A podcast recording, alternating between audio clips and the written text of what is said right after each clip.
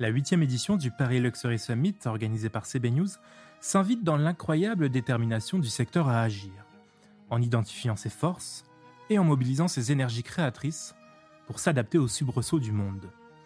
Cette année, un thème fort à propos, le luxe a-t-il fait son analyse en s'allongeant sur un divan? Rendez-vous le mardi 14 décembre au Théâtre Marigny à Paris pour une séance en matinée. Mais la discussion commence tout de suite dans cet épisode hors série dédié à l'événement où nous recevons Lilia Koklova, Senior Client Solution Manager chez LinkedIn Marketing Solution, et Sid Chen, Social Media Manager chez Christian Dior Couture.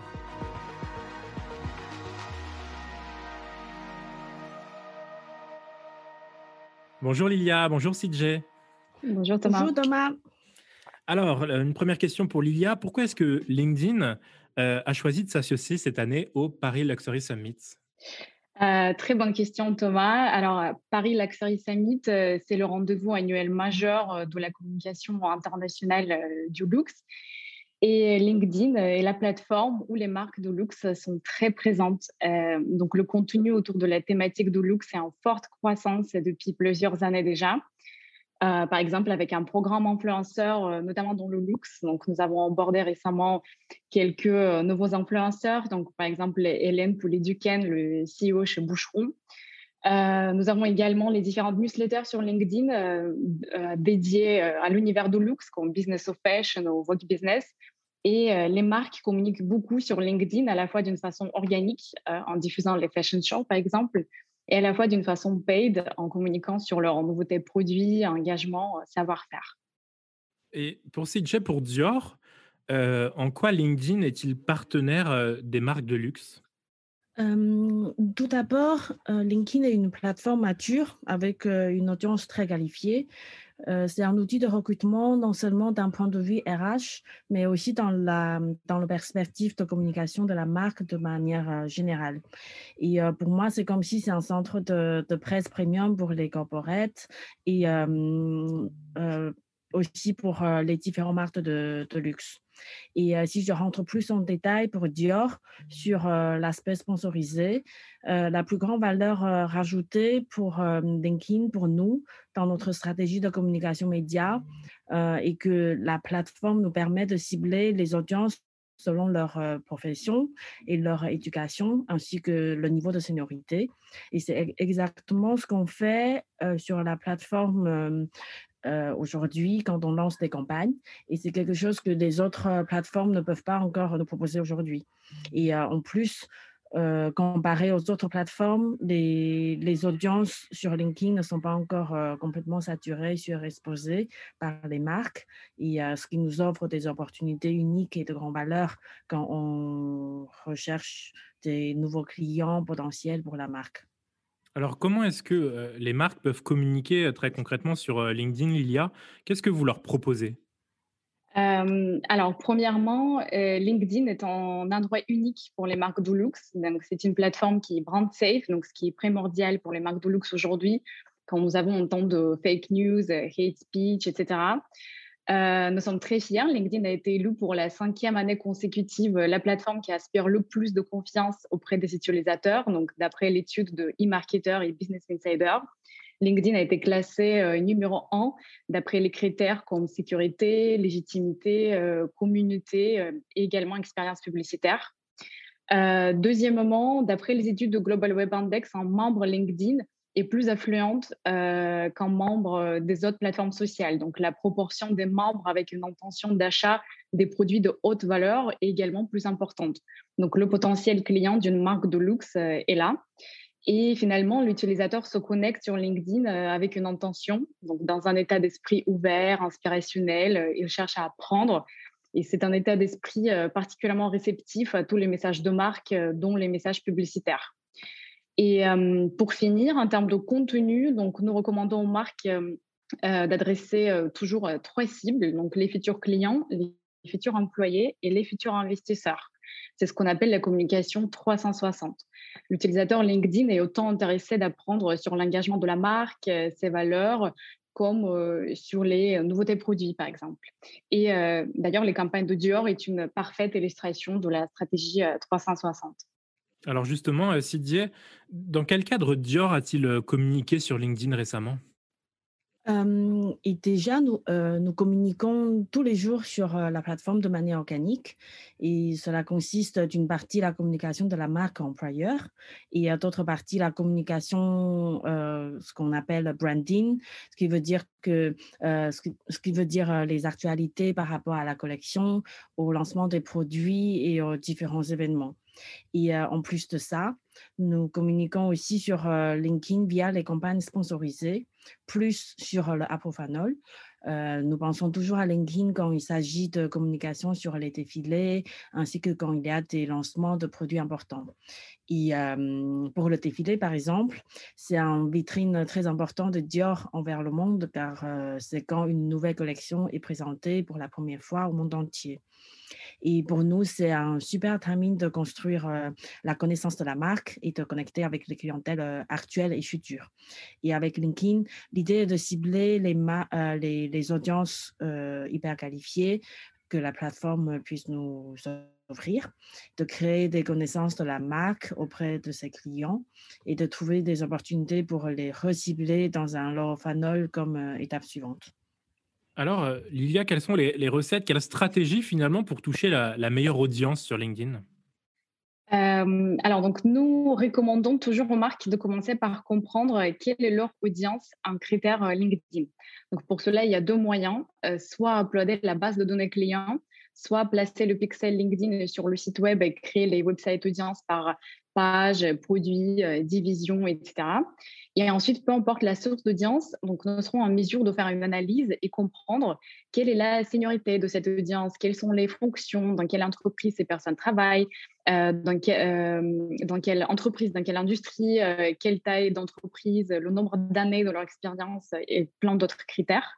Et toutes ces informations vont nous aider à construire les audiences pour cibler les clients ou les futurs clients sur LinkedIn. Donc, évidemment, nous pouvons imaginer à cibler avec ces critères socio-professionnels euh, par industrie euh, et seniorité, par exemple, sans euh, cette analyse préalable, mais ça devient beaucoup plus puissant quand nos décisions sont appuyées par la data. une autre audience particulièrement réceptive sur LinkedIn, ce sont les personnes qui ont reçu une promotion, un bonus ou qui ont effectué un changement important dans leur carrière. D'après une recherche LinkedIn, 67% des achats Lux sont déclenchés par ce qu'on appelle les moments de succès. Donc, avec les outils LinkedIn, il est très facile de retrouver cette audience. Et ensuite, nous avons aussi plusieurs custom audiences, donc les personnes avec une affinité avec les produits de luxe, les personnes masse affluentes, business traveler, etc. Et finalement, pour les annonceurs qui souhaitent aller un peu plus loin dans la stratégie, nous pouvons les aider à cibler ce qu'on appelle les futurs clients. Donc, ne pas confondre avec un lookalike, donc les audiences prospects qui ressemblent aux clients existants. Ici, il s'agit d'une analyse euh, personnalisable que LinkedIn peut réaliser pour euh, certains annonceurs. Et il s'agit de prendre la base de données de leurs clients, analyser et déterminer quel était le parcours professionnel il y a trois ou cinq ans avant de devenir le client de cette marque.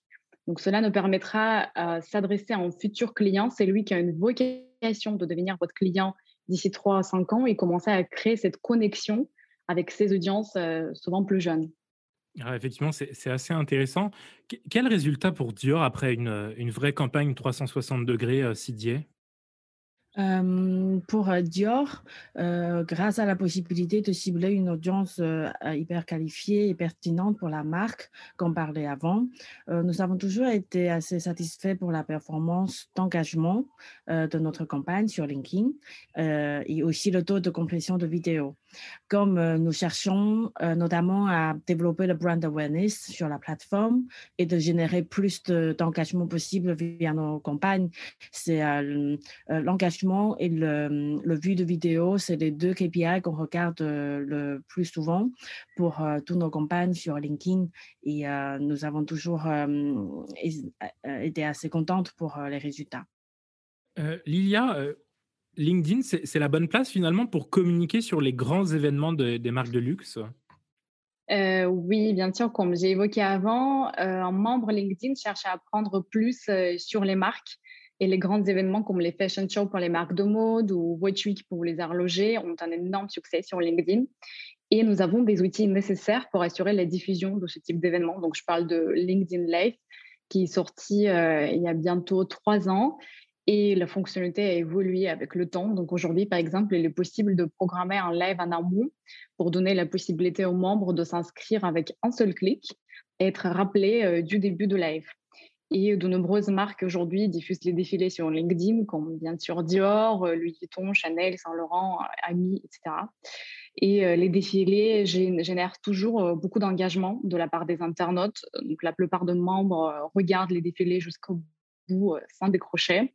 Et bien sûr, pour augmenter la visibilité d'un défilé, les marques investissent souvent pour mettre en avant les shows, donc en diffusant les campagnes avant le show. Donc aujourd'hui, il est possible de promouvoir directement le lien du live via le nouveau format Event Ad, où certains annonceurs choisissent de diffuser les meilleurs moments du show après le live, donc comme c'est le cas de Dior par exemple.